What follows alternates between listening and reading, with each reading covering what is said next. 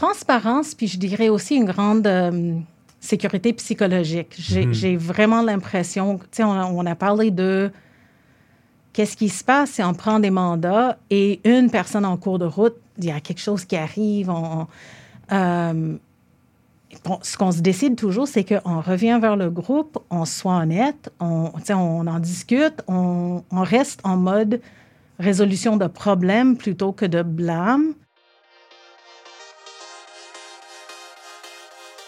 Plonger tête première dans l'aventure entrepreneuriale est un exercice réservé à ceux qui n'ont pas froid aux yeux. Plan d'affaires, partenariat, commerce en ligne, il peut devenir facile de se perdre en cours de route. Afin de mieux comprendre les multiples facettes de cette excursion, entretenons-nous avec de jeunes entrepreneurs qui ont relevé plusieurs défis afin d'atteindre les plus hauts sommets.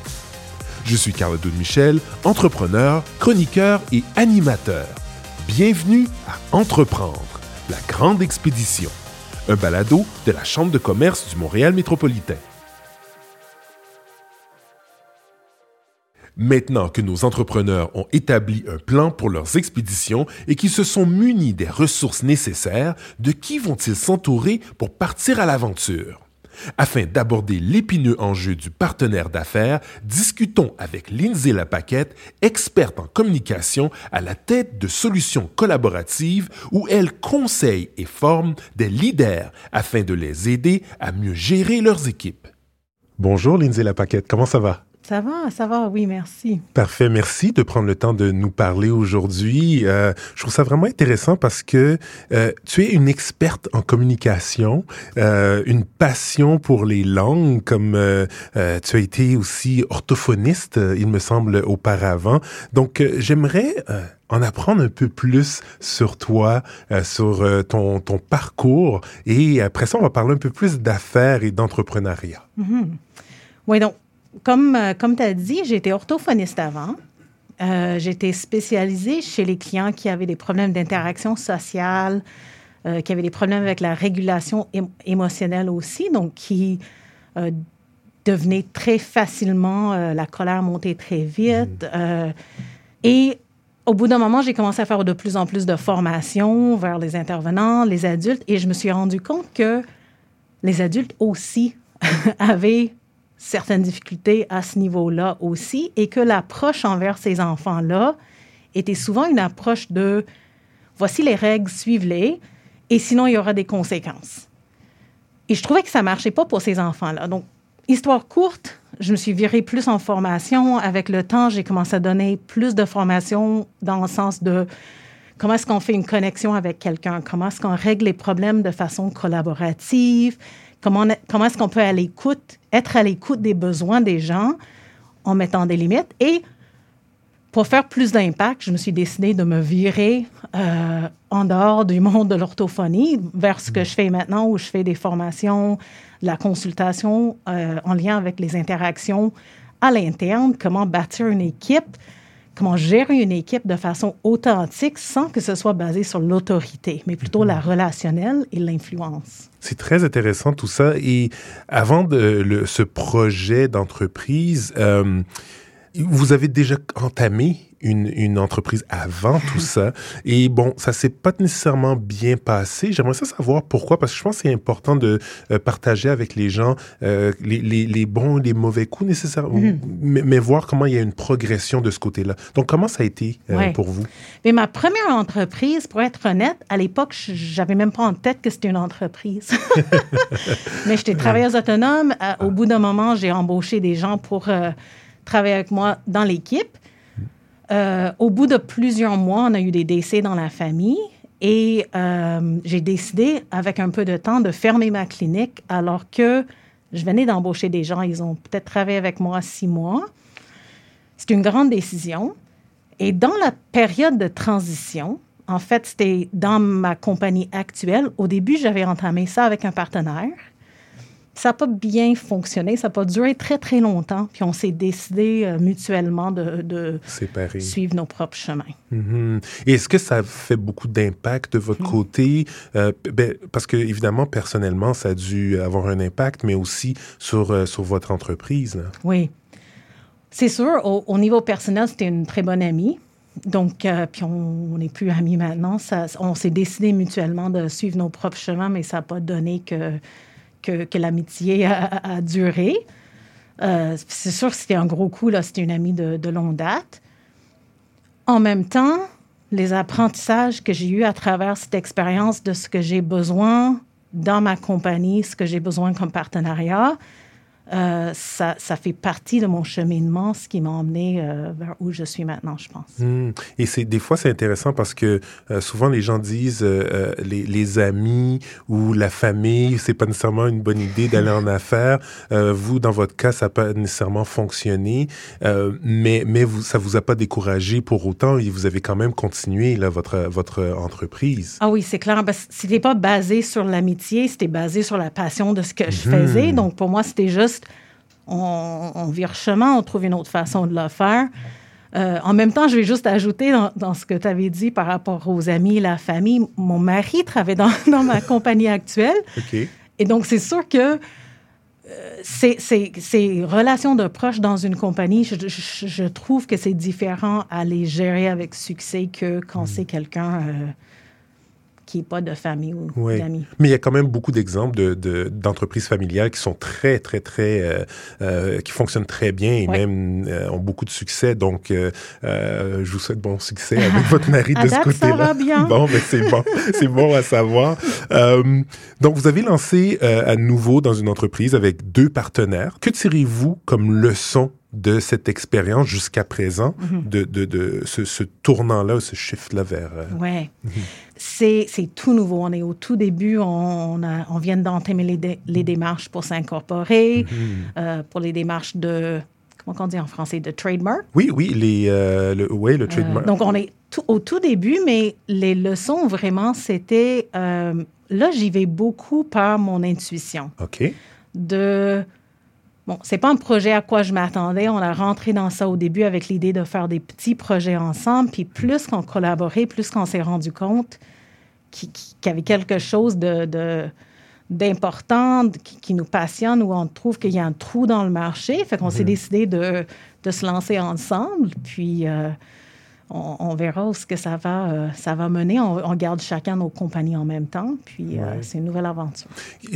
ça, m'intéresse parce que, bon, vous avez eu cette première expérience qui s'est pas nécessairement bien passée. Là, vous avez une deuxième expérience mm. avec de nouveaux partenaires. Est-ce qu'on se prépare à ça, à une dissolution ou... Euh, parce que là, vous, le fait que vous avez eu cette expérience-là, est-ce qu'on est un peu plus vigilant?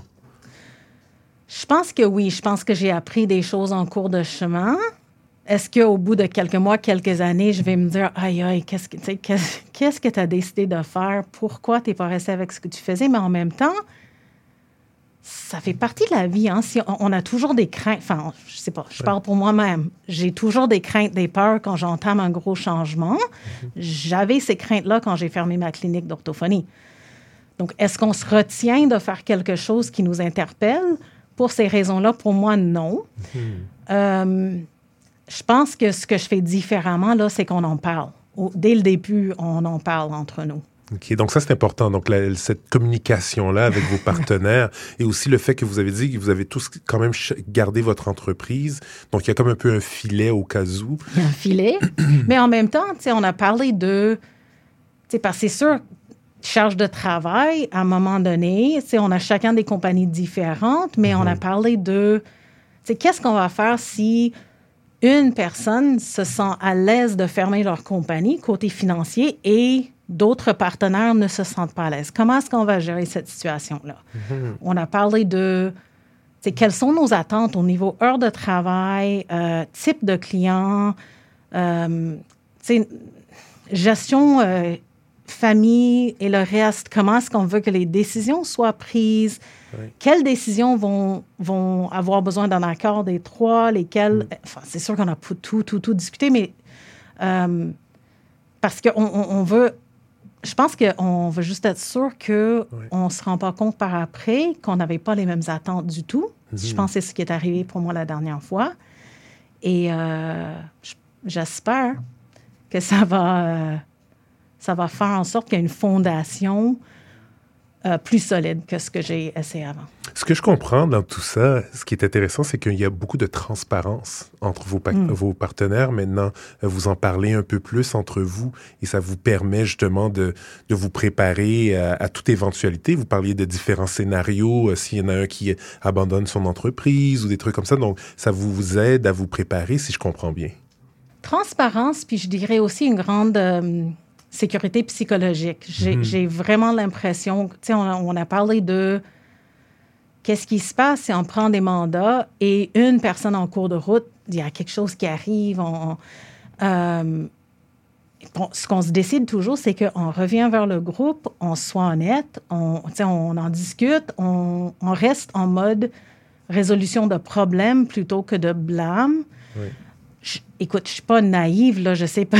je sais que ça, on va rencontrer des pépins. Ah, c'est incontournable. Oui. Absolument.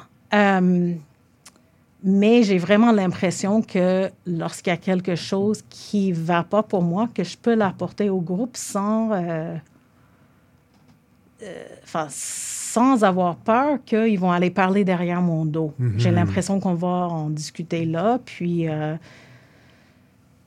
on verra. Hein? Oui, ouais, ça va aider. Euh, c'est comment vous avez trouvé ces partenaires-là? tu sais quoi? Là, on est rendu euh, deux ans dans la pandémie, je les ai jamais rencontrés. Oh wow! Tout est virtuel. C'est fou. C'est vraiment fou. je m'attendais pas du tout à ouvrir une compagnie avec les gens que j'ai pas rencontrés, mais euh, la première personne m'avait trouvé sur LinkedIn en début de pandémie. On avait une belle collaboration à date. L'autre, c'est quelqu'un que lui connaît de longue date qui collabore ensemble. Puis euh, c'est ça, c'est. Euh, j'y vais vraiment par le feeling que nos valeurs sont alignées puis qu'il y ait transparence. Donc, vous avez fait du, dating virtuel d'entreprise, si on veut. Vous vous êtes rencontrés et vous faites. C'est vraiment, une, vraiment une belle histoire. Donc, euh, éventuellement, euh, vous allez vous rencontrer en personne. Euh. J'imagine. Mais en plus, ils vivent juste à côté de ma sœur. Puis, je les ai jamais rencontrés. Sans doute. c'était quoi, quoi vous, parce que là, vous aviez, vous avez parlé des mêmes valeurs, mais ça a été hmm. quoi pour vous les critères pour les choisir, ces, ces, ces partenaires-là? Ben, je pourrais pas te dire que parce que je n'étais pas à la recherche d'un partenariat, si j'aime beaucoup ce que je fais dans ma compagnie. Euh, écoute, il y a un, côté respect de la différence, des avis différents. Euh, il y a un désir d'aller vraiment régler, de s'aligner avec des clients qui veulent vraiment régler les problèmes et non pas c'est juste mettre un, un cocher dans la boîte qui ont mhm. rencontré les exigences légales ou etc. Euh, il y a un respect de, du bien-être des gens à la fondation de tout ça. Donc, on, a répété à de maintes reprises que selon comment ça, ça, s'évolue, il faut qu'on garde aligné que le changement qu'on va faire dans les compagnies, il faudrait que ce soit incorporé chez nous. Il ne faut pas mm-hmm. qu'on... C'est que nous, on travaille 90 heures par, par semaine derrière euh, les portes fermées en parlant du bien-être des gens. Euh, donc, de là viennent des décisions de hey, si on est surchargé, est-ce qu'on se décide d'embaucher, de sous-traiter, mhm. etc. Euh, puis il y, a un côté aussi de compassion. C'est Quand quelqu'un a une urgence qu'ils ne peuvent pas rencontrer, quelque chose, tu mhm. il y a côté compassion puis collaboration de s'entraider qui, euh, qui, est vraiment fort, je trouve. Je vous écoute, là, ça a l'air euh, vraiment comme une belle... Euh, hein, quelque chose de super bien qui s'en vient. C'est, oui, vous avez l'air très excité, j'aime ça. mais, mais en même temps, est-ce que vous prévoyez les défis? quels sont les défis potentiels et comment vous allez les attaquer? Mhm. Des défis. Écoute, je pense qu'il y a un défi dans, dans, enfin, dans ce qu'on veut faire, puis je ne veux pas dire les besoins du marché, mais parce que c'est un besoin, mais la, la, connaissance des, des, gens du besoin. Mm-hmm. Et je pense que le. Enfin, j'en parle cryptiquement là, parce qu'on s'est entendu qu'on ne va pas partager exactement ce qu'on fait pour l'instant, mais euh, un des défis, c'est vraiment de trouver comment se positionner pour faire le travail qui s'aligne avec nos valeurs, mais où il y a un besoin ou que les mhm. gens vont payer. Donc, on est toujours en train de faire des, recherches, des focus groups, des rencontres individuelles pour euh, trouver comment s'aligner. Mhm. Mais je trouve que c'est un des, un des défis. je pense aussi honnêtement, malgré qu'on en ait parlé, j'ai quand même l'impression que le côté, c'est combien d'heures, le type de tâches que chacun va faire, comment est-ce qu'on évolue la compagnie, je pense que ça va être quand même des, des moments de pépin, euh, peu importe à quel point on a discuté avant. Mhm. Ça, pourrait être certains défis. Euh, les conditions essentielles pour vous, euh, pour avoir un succès avec vos hmm. partenaires, ça serait quoi de... Comment vous pensez de ce hmm. côté-là? Oui, on en a beaucoup discuté de ça. qui est une ouverture à discuter de points de vue différents que les nôtres. OK. qu'on soit tous ouverts à réfléchir à où ce qu'on fait potentiellement du mal qu'on s'attend pas à faire dans notre travail, mhm. que quand les gens reviennent nous donner ces informations-là, qu'on va prendre le temps de vraiment réfléchir au lieu d'être euh, défensif, euh, tout ça. Parce que pour moi, ça vient de là la croissance. Mhm. Puis on en a parlé de ça aussi, que un de mes besoins personnels, c'est de croissance. J'ai besoin de toujours apprendre, de de repenser ce que je fais pour euh, rajuster, euh, pour donner meilleur service. Un autre besoin, c'est que ce soit vraiment aligné vers mes valeurs. Je, une des choses où je, deviens très, très, très résistante, c'est quand on me demande de faire un mandat où euh, je pense que je fais plus de mal que de bien. Mm. donc, ça, ce serait très difficile pour moi d'avouer, d'avaler. Euh, puis je pense que mon dernier besoin, c'est vraiment d'avoir une vie équilibrée. Euh, j'ai deux enfants handicapés à la maison. Je ne veux pas passer ma vie à bâtir une compagnie, mais pas connaître ma famille. Donc, c'est sûr que ça, c'est euh, très, très gros pour moi. J'ai déjà toutes mes vacances de réserver cet été, puis je vais les prendre malgré tout ça parce que mhm. c'est... Il faut en profiter. Oui. C'est bien ça. Évidemment, vous avez eu des, des euh, une période plus difficile en affaires. Là, vous, vous vivez une lune de miel, j'ai l'impression, en affaires. Toujours la lune de miel au début, hein? C'est bien. Euh, pour trouver un partenaire d'affaires, quel serait le truc ou que, que, vous pourrez offrir à quelqu'un hmm. euh, pour trouver de bons partenaires? C'est une bonne question parce que, c'est pas... Ben, en fait, ça fait longtemps que mon mari me dit, « Hey, tu as besoin de te trouver un partenaire d'affaires et j'arrête pas de lui dire c'est pas aussi facile que ça. Mm-hmm. Parce que je voulais pas faire rentrer quelqu'un dans la compagnie où je me retrouvais par après à me rendre compte que, euh, enfin, que je vivais une expérience comme avant. Uh, I don't know. I mean, de s'écouter. Je pense que souvent, on a toutes les raisons, toutes les raisons dans la tête de pourquoi sur papier, cette personne est la personne idéale. Par exemple, ils rentrent beaucoup d'argent dans la compagnie ou ils ont des contacts quelconques ou euh, ils nous font rentrer dans un nouveau marché, mais euh, tout ça, c'est beau si on s'entend. Donc, euh, je pense qu'il faut s'écouter aussi, non pas seulement au niveau de qu'est-ce que est-ce que ça va apporter quelque chose au niveau professionnel, au niveau croissance de la compagnie? Justement, on s'en est parlé de si on fait rentrer quelqu'un d'autre dans le futur, quels sont les critères. Mais il faut aussi s'écouter au niveau. Euh, moi, c'est vraiment genre, euh, est-ce que c'est quelqu'un que j'aimerais prendre un café avec, que j'aimerais aller en vacances avec? Hmm. Pas pour dire qu'on doit être meilleur ami, parce que c'est pas ça, mais est-ce que est-ce que passer du temps avec toi, c'est quelque chose qui va me fatiguer? Je ne sais pas si on est le meilleur fait. Hmm, très bon conseil, ça, très bon conseil. Euh, j'aimerais en savoir un peu plus sur ton kit de survie. Alors là, je vais rentrer dans une des questions en rafale. Une réponse, une phrase ou deux maximum. On va mhm. essayer d'aller très rapidement de ce côté-là. Et ma première question est, quel est le logiciel ou l'application qui t'a sauvé la vie? honnêtement, on est en plein en train de refaire toutes les automatisations, tout, je dirais rien. À date, je n'ai rien trouvé. Ça, c'est ma réponse honnête. Mais si les écouteurs le connaissent, écrivez-moi. ah oui, exactement, exactement. Euh, donc, mon autre question. Euh, les journées en expédition peuvent être très longues. Quelle est ton astuce pour planifier ton horaire et ne pas trop t'essouffler?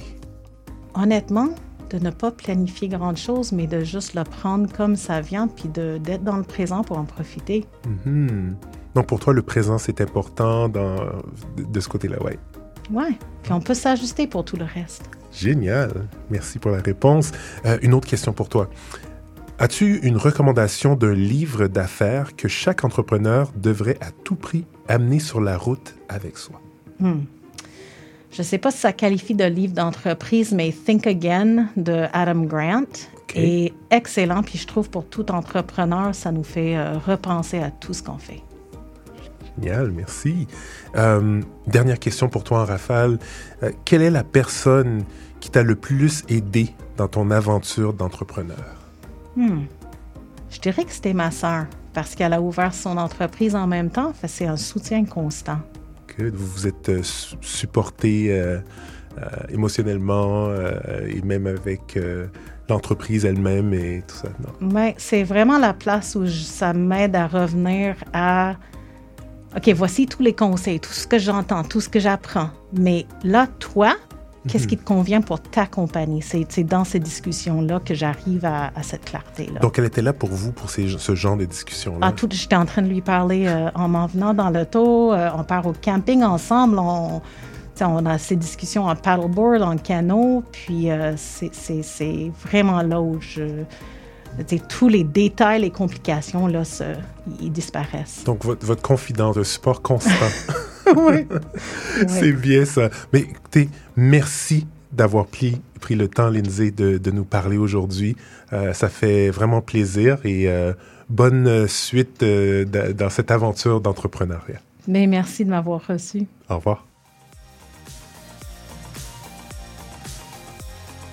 Communication, écoute de soi, vigilance et respect de ses valeurs sont les mots d'ordre afin d'arriver à destination sain et sauf avec son partenaire d'affaires dans le périple de l'entrepreneuriat.